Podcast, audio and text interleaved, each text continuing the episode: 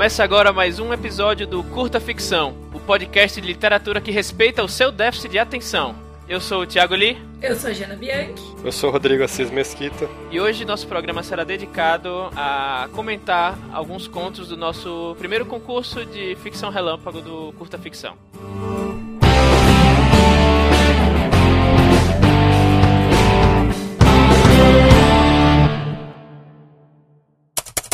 Como alguns de vocês sabem, no mês passado abrimos nosso primeiro concurso né, de ficção relâmpago, onde recebemos alguns microcontos. E estamos muito felizes em dizer que recebemos quase 50 ficções relâmpagos. E inclusive de pessoas que estão fora do nosso círculo de conhecidos, então estamos muito felizes por estarmos atingindo outros autores e leitores, né, pelo que a gente conseguiu né, de informação dessa gente. Tem gente que está começando a escrever, pessoas que já publicaram em livro físico por editora, então foi bem legal o nosso alcance, a gente só tem a agradecer a vocês. Como a gente falou no episódio anterior, a gente só iria anunciar o vencedor, mas a gente encontrou alguns outros contos também que nos, nos chamou a atenção, que foram nossas menções honrosas. E em vários momentos, né, apareceu a oportunidade, enquanto a gente estava lendo os contos, apareceu a oportunidade de apontar algumas melhorias e também destacar pontos fortes dos, dos textos. Então a gente pediu autorização aos autores, né? E a gente vai trazer aqui alguns comentários de e alguns dos contos, não podemos comentar todos, obviamente. Primeiro, né, antes de tudo, nós, como prometido, nós vamos ler a ficção Relâmpago Vencedora. E o conto vencedor como já falamos, é o Fins de Janeiro do Bruno Miller. Começa assim: As batidas do monjolo marcavam o tempo que resistia em passar, naqueles dias modorrentos de janeiro. A velha, sozinha, bordava em sua cadeira, acompanhando os murmúrios do moinho na água e os baques de madeira nos grãos. Seu casebre, perto de uma das colunas das grandes construções, só não era esquecido naquela imensidão, pois ficava na beira da estrada, e muitos batiam à sua porta pedindo ora informação, ora conselhos, ambos servidos com café. Baque. Ela já havia se acostumado, ainda que fosse por vezes tomada pela tristeza, contagiada pelos que passavam por ali. À noite, as pancadas conduziam passadas horas, que durante o dia era medido pela luz do sol, que refletia nos muitos vidros coloridos espalhados pela casa. As pontes impossivelmente altas cruzavam os ares, as longas colunas de suas fundações perfurando a terra e se elevando como enormes espinhas de peixe. Todos os caminhos que cortavam o céu, ignorantes da cabana da velha a seus pés, encontravam-se no topo daquele morro de pedra, lá longe, onde ficava a mais alta das cidades. Suas muralhas cor de cobre, encarapitadas umas sobre as outras, eram da mesma cor dos parapeitos que voavam sobre o vale. Fora algum ancestral da mulher que, desistindo da vida naquela cidade triste e distante, havia limpado o cercado aquele pedaço de terra. Talvez o mesmo antepassado tenha feito o engenho e o monjolo que instalava, transformando milho em farinha. Outra pancada. Era aquele som que a mantia sem medo, mesmo vivendo sozinha, enquanto via as pessoas caminhando lá no alto. Não sabia mais quanto tempo lhe restava, e mesmo tendo saído poucas vezes da sua casinha, não se arrependia da vida que tivera. Era tranquila, solitária, mas tranquila. Talvez isso ajudasse os que vinham em busca de seu conselho. Os mercadores e viajantes, que entravam e saíam da cidade, faziam muitos caminhos pelas pontes altas, por escadas que desciam as colunas enormes, por estrada de tijolo e terra que costuravam o Vale Verde como uma grande colcha. As batidas à porta da velha somavam-se às do fundo da casa. Da cidade distante só tinha uma memória ainda mais longínqua, de quando era menina e visitara uma casa de vidros com a mãe, frascos, vasos de flor cristalinos. A memória era triste, e foi sempre assim que se lembrou daquele lugar e daquelas pessoas. Naqueles dias de verão era mais comum baterem à sua porta, quase todos os dias. Homens e mulheres, oficiais de alta patente, mães, pais, irmãos e irmãs, filhos e filhas, choravam. Ela servia café e os acalentava, iluminada pelos vidros da mãe. Lá fora, outra batida. Pela janela de sua cozinha, Conseguia ver os telhados vermelhos da cidade lá longe, as árvores frondosas, com suas folhas e flores cor de sangue, as pétalas carregadas pelo vento até o fundo do vale. Também via uma ou duas pontes, mas não a que fora construída sobre o seu teto, não o parapeito de onde saltavam para a morte em seu quintal. Bom, então a gente, depois de discutir um pouco entre a gente aqui os contos, a gente chegou à conclusão que esse era o conto vencedor. E o feedback que o Santiago deixou aqui, ele não pode participar, mas ele deixou aqui com a gente, é o feedback é, com o qual a gente concorda. os pontos fortes que a gente também identificou nesse conto. Então, Santiago falou, abre aspas.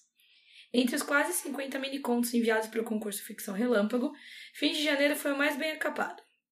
O cotidiano de uma senhora que mora numa casa afastada e com solo estranho de passagem é narrado com voz segura, e triunfa tanto na linguagem quanto no enredo. Narrado em terceira pessoa, articula de maneira satisfatória os elementos e imprime ritmo, guardando uma revelação interessante para a conclusão, artifício que funciona de maneira excelente no miniconto. Há certas particularidades que apelam mais a um parecerista ou outro.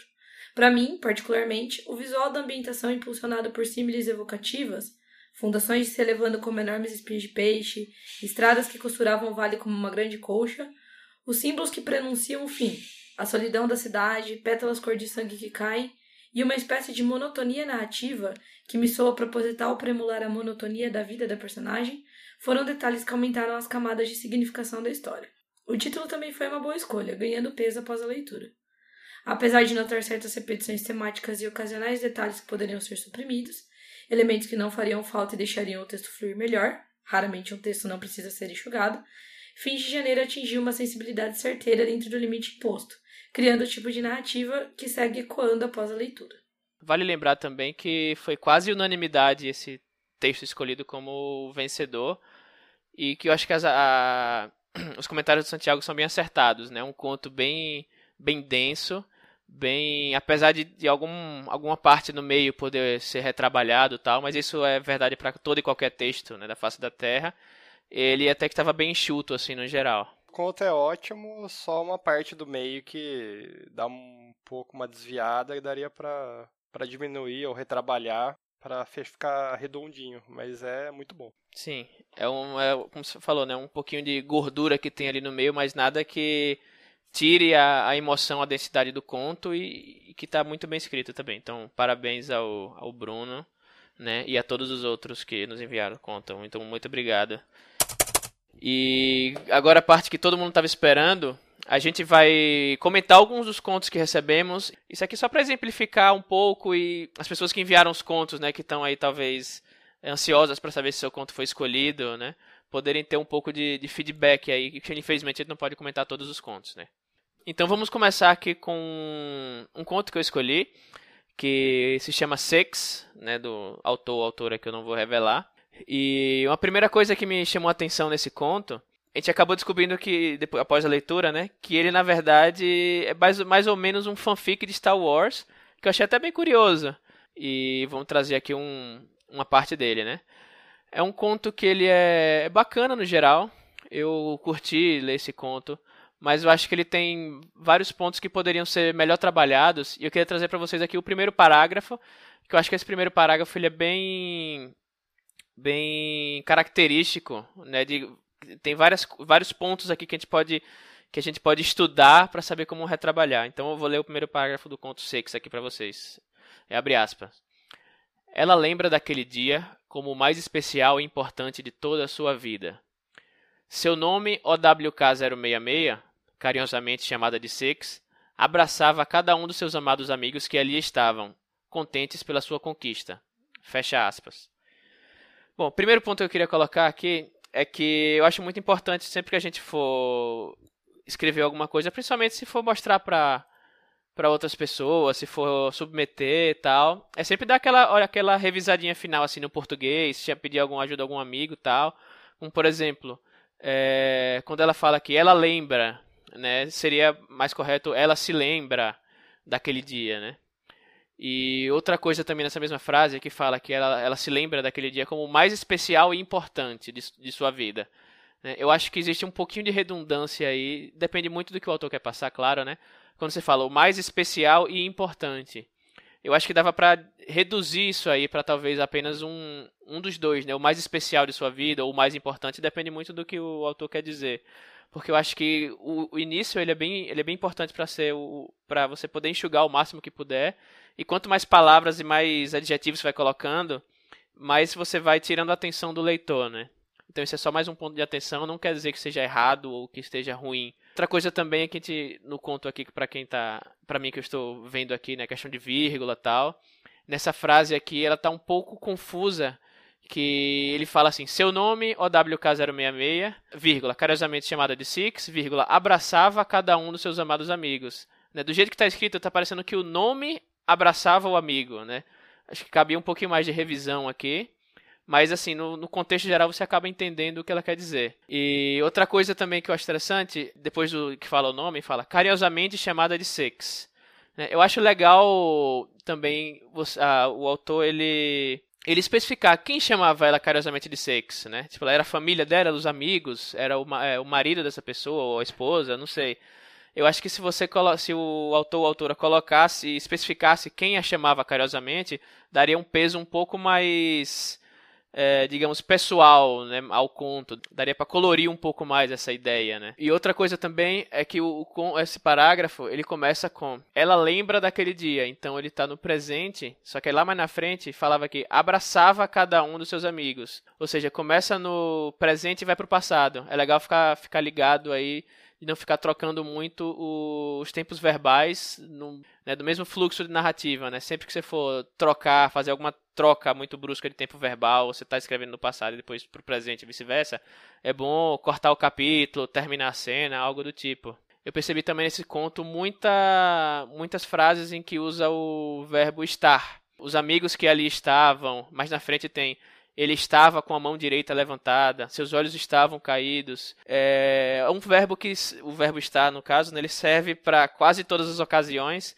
mas na minha opinião, ele é um verbo meio fraco porque ele não descreve muito bem o que está acontecendo, né? E você acaba usando muitas palavras e descrevendo menos do que, do que poderia. Por exemplo, ele estava com a mão direita levantada.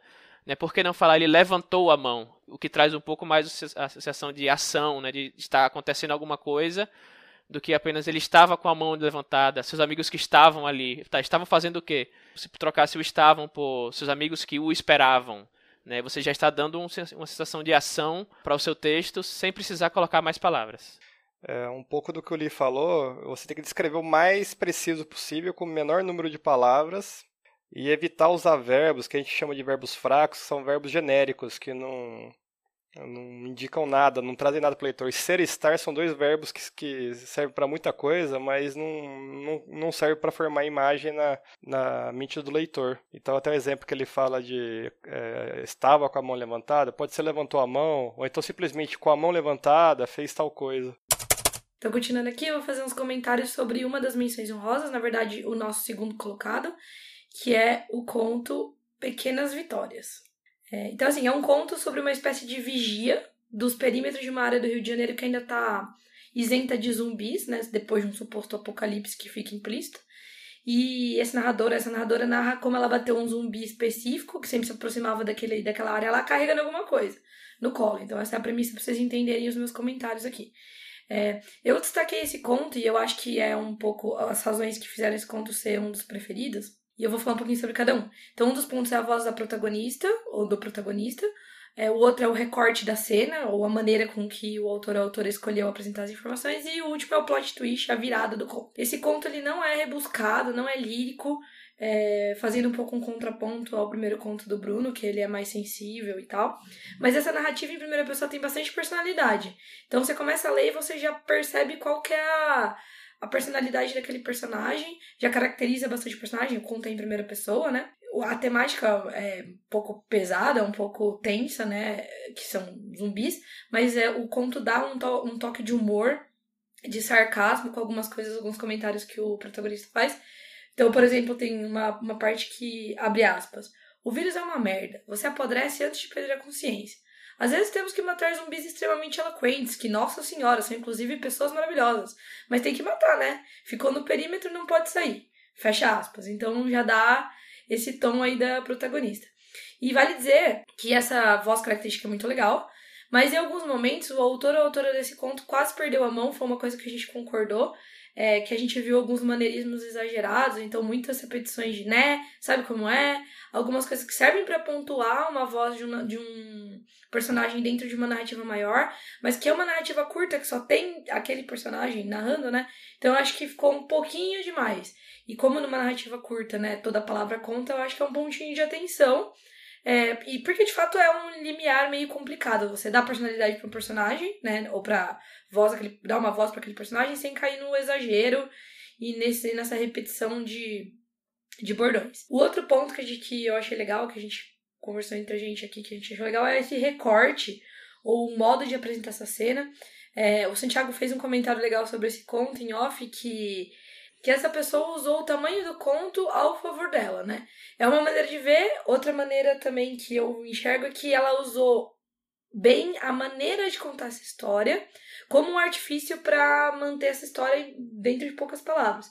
Então, assim, a cena não é exatamente um flashback, é mais uma. como se o personagem estivesse contando uma memória para alguém, que a gente vai até ver isso no fim do conto fez eu me lembrar bastante do livro World War Z, né, que também é sobre zumbis, até já mencionei aqui no podcast, que usa esse formato de entrevista. É, então acho que foi uma escolha legal porque muitas informações puderam ficar suspensas, né, não informadas, como se a pessoa, a interlocutora dessa, desse narrador, dessa narradora, já soubesse do que tinha acontecido. Foi legal.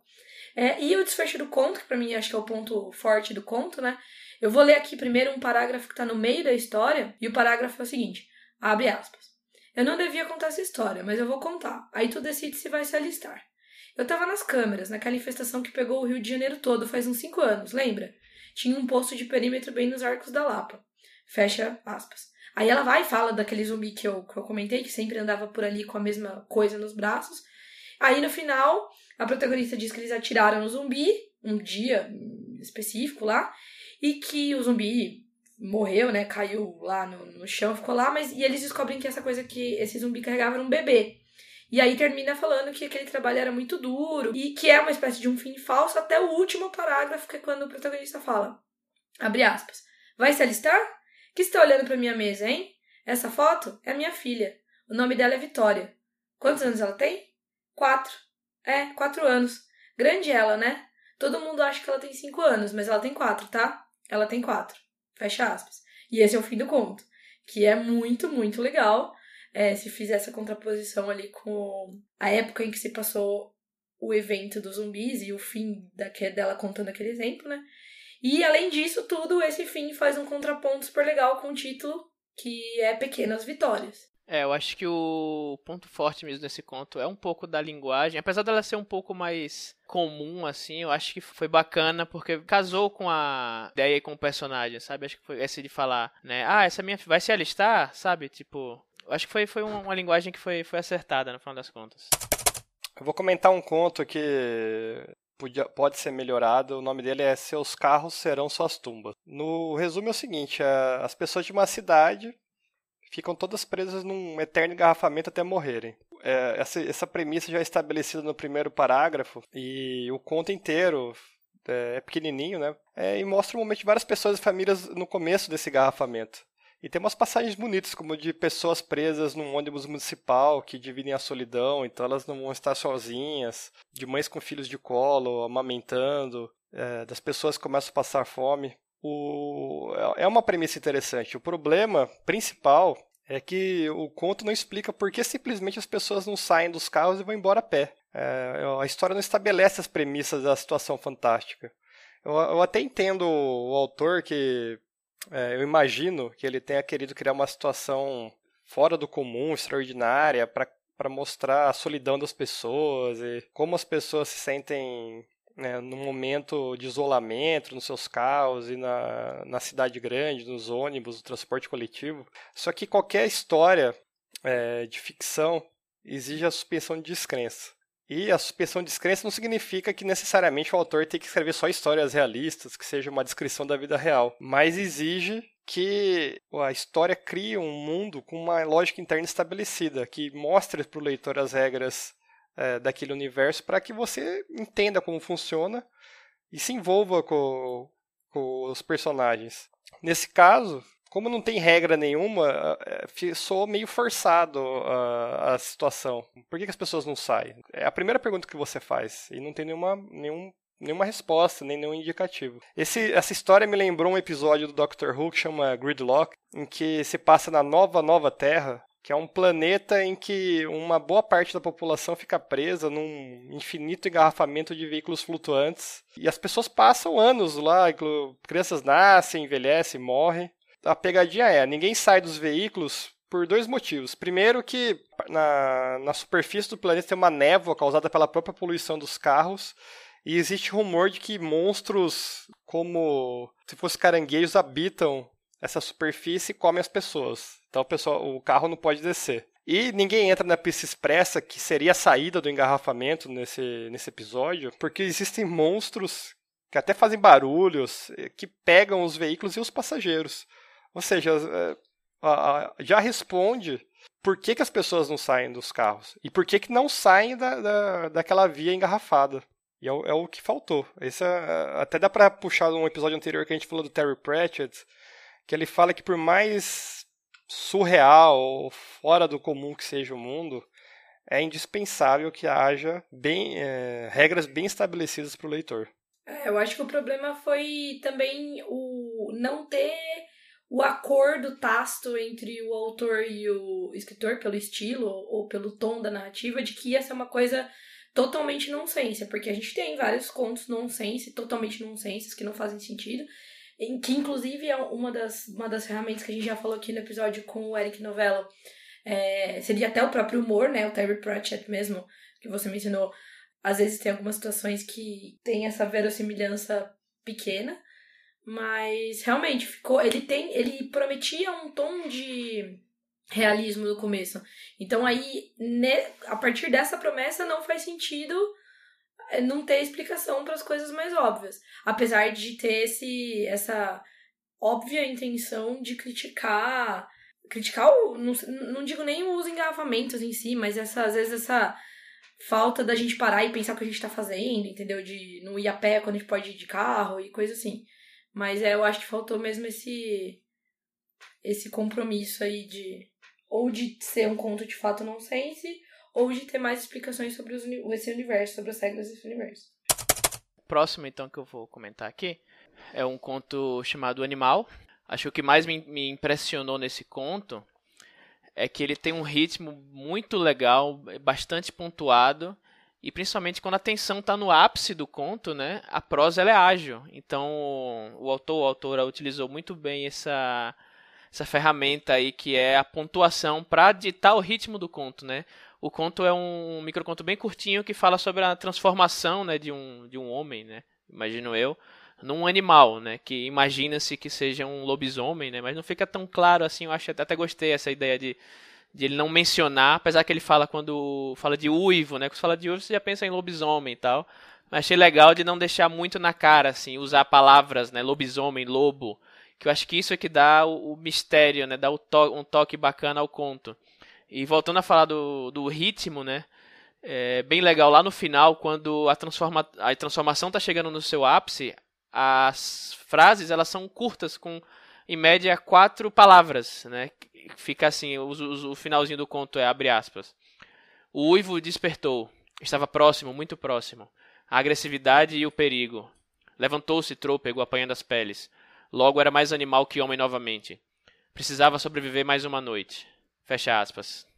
Então foi isso que eu falei, né? Você sente a, a tensão do conto, né? Seu coração, inclusive, começa a bater mais rápido só de ler, porque as, as frases são bem pontuadas, né? E, e não tem excesso de palavras, né? Como eu falei no do conto anterior, né? Ele, o autor ou autora corta tudo que é de gordura no conto e deixa somente o que evoca a, as imagens ao leitor.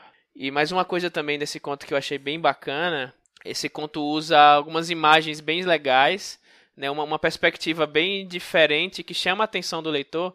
A maioria do conto não é contado pelo ponto de vista do homem que está se transformando, é contado pelo, né, entre aspas, ponto de vista do, dos objetos na casa e da natureza. Então não fala que o, o homem entrou na casa e jogou a faca no chão.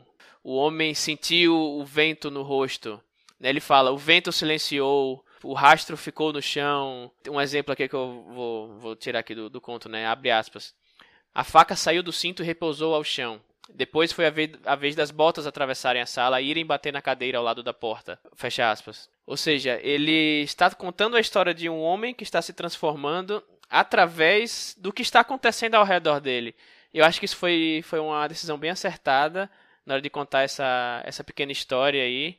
E é um, foi uma escolha, de, uma escolha de estilo né, que traz um charme muito maior à história e traz aquele clima de mistério, porque você não, você não vê o, a transformação, você imagina a transformação através de tudo que está acontecendo ao redor. Só ressaltando o que o, que o Lee falou, é uma das coisas que eu acho mais difíceis, mas que eu acho mais importante, é trazer o ambiente para para ação e para trazer clima e refletir o, o, estado de espírito do personagem. Tem um, um, outro trecho, por exemplo, que poderia ser escrito de outra maneira, mas que é muito bom, que é o homem dentro da casa. Eu até vou ler esse trechinho rapidinho. É, abre aspas. O homem retirou o chapéu de pele e levou o lampião até a lareira. As sombras se afastavam dele conforme caminhava. O servo observava de lado. O urso sucumbia ao peso de suas botas. A raposa aquecia seus ombros. Fecha aspas. Ou seja, ele podia ter descrito: ah, ele tirou o chapéu, andou no tapete, olhou os animais mortos na parede, mas ao, ao mudar o, a, o sujeito para os objetos, ele descreveu o estado de espírito do homem que estava temendo a morte e a, e a, e a escuridão daquela noite, daquela situação. O outro ponto que eu vou falar é um ponto que a gente achou que podia melhorar num conto chamado Em Algum Lugar do Tempo e Espaço, que é basicamente um diálogo entre duas personagens sobre uma experiência doida lá, excepcional que uma delas viveu, que no final se revela ser alguma coisa relacionada a viagens espaciais, bolsões temporais e tal, porque a protagonista é, a gente descobre que a protagonista ficou bilhões de anos ausente e voltou ao planeta dela, né? Como se pouco tempo já tivesse se passado. Eu achei dois problemas principais nesse conto, que são ambos problemas relativamente comuns, alguns, alguns não, ambos que a gente já mencionou aqui. Que o primeiro é a impressão do quarto branco, e o segundo é o excesso de explicações, que na verdade era uma mistura de infodump, que é esse despejo de informações, com aquela tendência que a gente tem até um pouco natural de contar ao invés de mostrar. O lance do quarto branco é que, assim, em algum momento desse conto a gente sabe que a personagem tá em algum lugar tão diferente, tão esquisito, que ela fica em dúvida se ela foi para outra dimensão, para outro universo e tal. Então, assim, eu suponho por essa menção que é um lugar visualmente impressionante ou visualmente diferente. Mas, no entanto, a gente não tem absolutamente nenhuma descrição desse lugar o que também dá zero ambientação em termos de tempo e espaço. Depois, obviamente, a gente supõe que é um futuro, porque fala de naves espaciais e tal, mas a gente não tem nenhuma uh, dica de onde se passa esse conto. E a mesma coisa acontece com os personagens, a gente não tem nenhuma indicação de quem é essa protagonista e de quem é essa interlocutora, a gente não sabe nem, por exemplo, se elas são humanas. Isso não seria um problema absoluto, talvez pudesse até ser uma um mistério a mais no conto, se essa ausência de menções e de explicações e de descrições não se perpetuasse por todo o texto. Então, por exemplo, não esse texto que é basicamente um enorme diálogo, quase não tem atribuição de diálogo. Então, fulana disse, fulana gritou, fulana chorou, e também não tem nada, nenhum tipo de gesto, nenhum tipo de ação entre as falas. Não que isso seja errado ou que não possa ser feito, mas eu acho que esse recurso é um recurso que tem que ser usado com certa parcimônia. Então, por exemplo, quando você quer expressar a falta de estímulo em um ambiente, a solidão de um personagem, isso é um recurso legal, mas não é o caso. O outro ponto, que é esse excesso de explicações, é o seguinte: o, eu acho, e há também outras pessoas que pensam da mesma maneira, que o bom diálogo é aquele que ele fala sem necessariamente explicar o que ele quer falar. Então, é um diálogo casual, por exemplo, que pode estar recheado de informações importantes.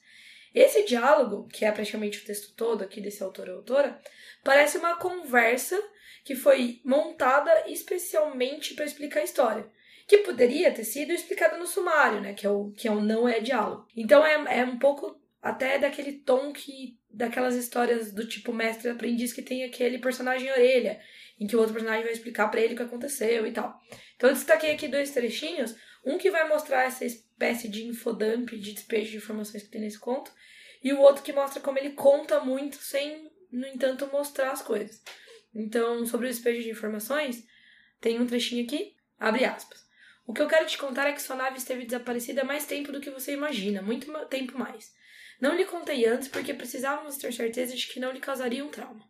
Temos fortes evidências de que você não esteve inconsciente durante o tempo em que esteve fora, digamos assim mas parece que foi tão difícil para o seu cérebro lidar com o que aconteceu que ele isolou tudo em algum canto inacessível da sua memória. Fecha aspas. E aí, assim, não fica claro porque a interlocutora, nesse momento em que se passa esse conto, tem certeza que agora ela não teria um trauma. Né? Ele fala, ah, a gente não teria, a gente precisava ter certeza de que não lhe causaria nenhum trauma, mas nada mudou. Parece que ela resolveu assim, ah, um dia eu vou contar aqui pra ela a revelação. Que inclusive seria traumática de todo jeito, né? É, ficou essa impressão de, ah, quero revelar porque sim, quero revelar porque o meu leitor precisa saber o que aconteceu e eu vou despejar isso no personagem de orelha, né? E o outro trechinho, que é o, trechinho de contar e não mostrar, é o seguinte, abre aspas. Me desculpe, mas você pode entender que eu estou ansiosa para sair daqui e retomar minha vida normal, pelo menos dentro do possível. Fecha aspas. Então, assim, começa o conto falando, a protagonista fala que ela tá no, no, há um ano já num lugar desconhecido, o que deixa, para mim, bastante óbvio que ela tá ansiosa para sair. E, por mais que eu, de repente, leitor, não tenha transparecido, que por alguma razão não tenha transparecido isso para mim, ela não precisaria informar isso, esse tipo de coisa para o algoz dela para quem essa informação já é bastante óbvia. Eu acho particularmente que essa informação não precisava nem estar no conto. Mas se ela tivesse, ela poderia ser exposta e não contada, como por exemplo, numa cena dela esmurrando a grade quando ela vê a interlocutora chegando e depois murmurando: "Nossa, só quero voltar para minha vida", ou qualquer coisa do gênero. Ela não precisava ter explicado isso para interlocutora interlocutora dela como se ela quisesse explicar para o leitor. E eu acho que essas duas questões saltam aos olhos nesse caso em específico, numa ficção curta, porque como a gente falou lá nos episódios com Santiago, é, quanto mais curto o texto, mais importante essa curadoria do que vai ser informado. Então, esse cuidado em contar só o que precisa ser contado e da maneira mais dinâmica e favorável possível, né? É, eu acho que o que me incomodou um pouquinho mais aí das coisas que a, a Jana comentou foi isso do infodump, né? De tentar contar muita coisa, uma piada recorrente, né? Que as pessoas falam que quando para você não dar muita informação logo no começo do, do livro, né? Falar, ah, está acontecendo isso, aquilo, isso e aquilo, o pessoal mascara esse infodump num diálogo, né? Que Muita gente diz que é o famoso diálogo do mordomo com a camareira, né? Coloca um, um, o mordomo e a camareira e fala: Ah, é, será que vai aparecer mais um fantasma hoje aqui, como apareceu da, da, dois anos atrás, quando morreu cinco pessoas e etc, etc? Né? Acha que, tipo, colocando num diálogo vai perder o, o formato de uma informação demais. Mas não é bem assim.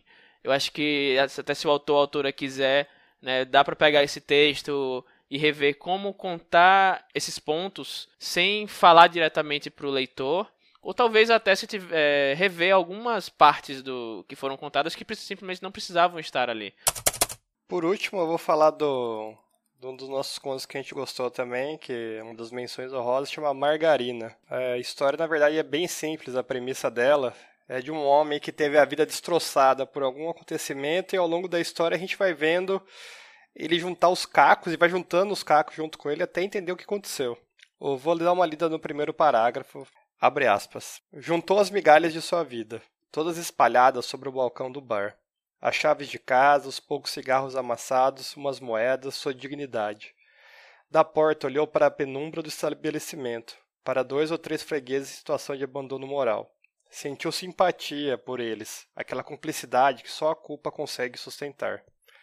Fecha aspas. Eu achei muito boa é, a mistura entre objetos e sentimentos nessa, nesse parágrafo inicial, porque ele mistura coisas concretas como chaves, cigarros amassados, migalhas, até num sentido figurativo, com, com coisas abstratas da, da vida dele, como a dignidade, o, o abandono moral, a culpa.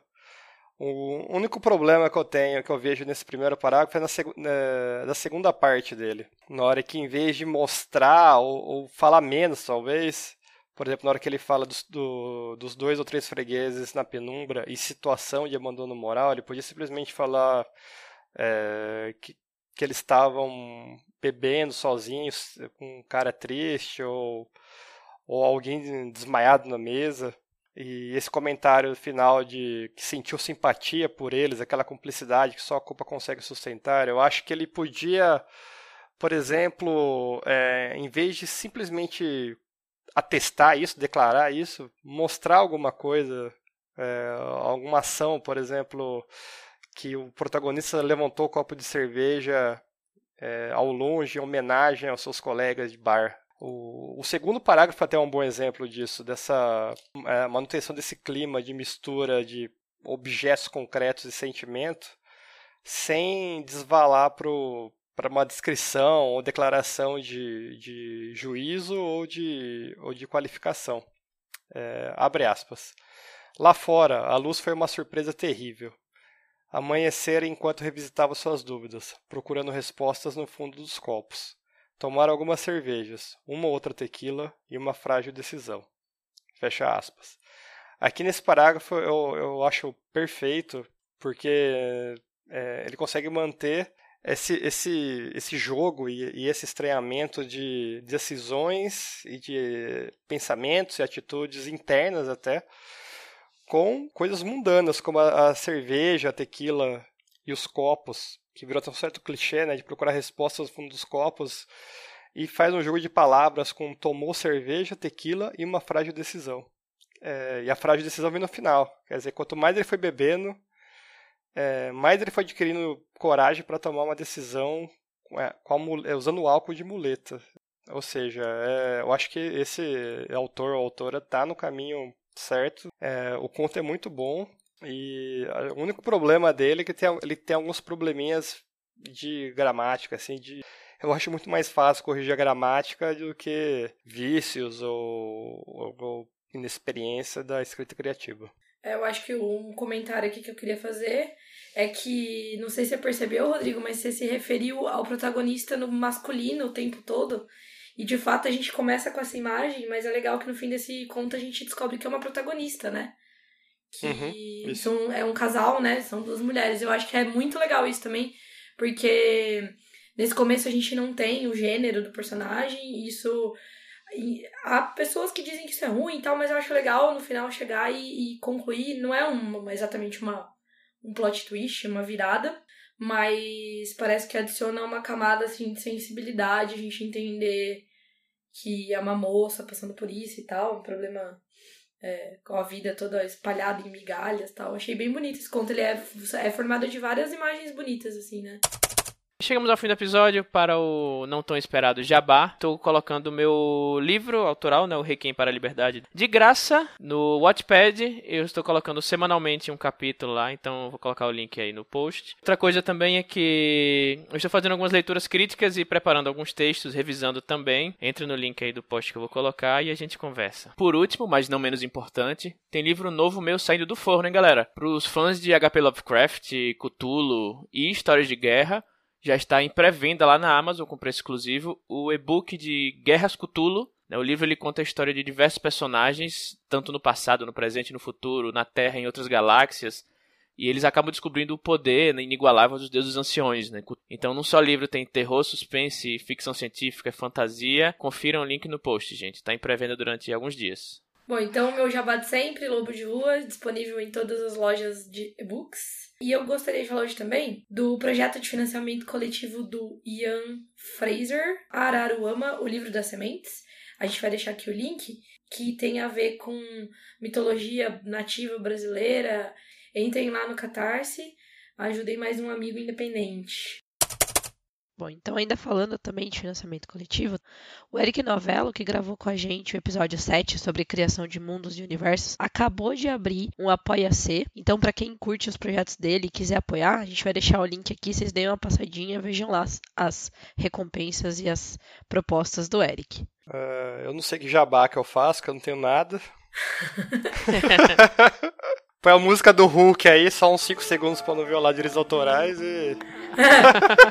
e quem não, não ouviu ainda, ouviu o episódio anterior do que a gente entrevistou o Daniel Lameira, ex-editor da Aleph, agora é editor da Intrínseca. Vale a pena, meia horinha só. É isso, gente. Obrigado a todos. Até a próxima quinzena. E é isso. Valeu, gente. Tchau. Tchau, gente. Sabia eu que adoro vocês... esse tchauzinho. Você, você sabe que você nunca mais vai poder não fazer, né? É, eu ia virar seu bordão. Tchau, gente. No episódio de hoje, vocês viram onde é que eu estava escondido? Boa! Nossa senhora, você desenterrou.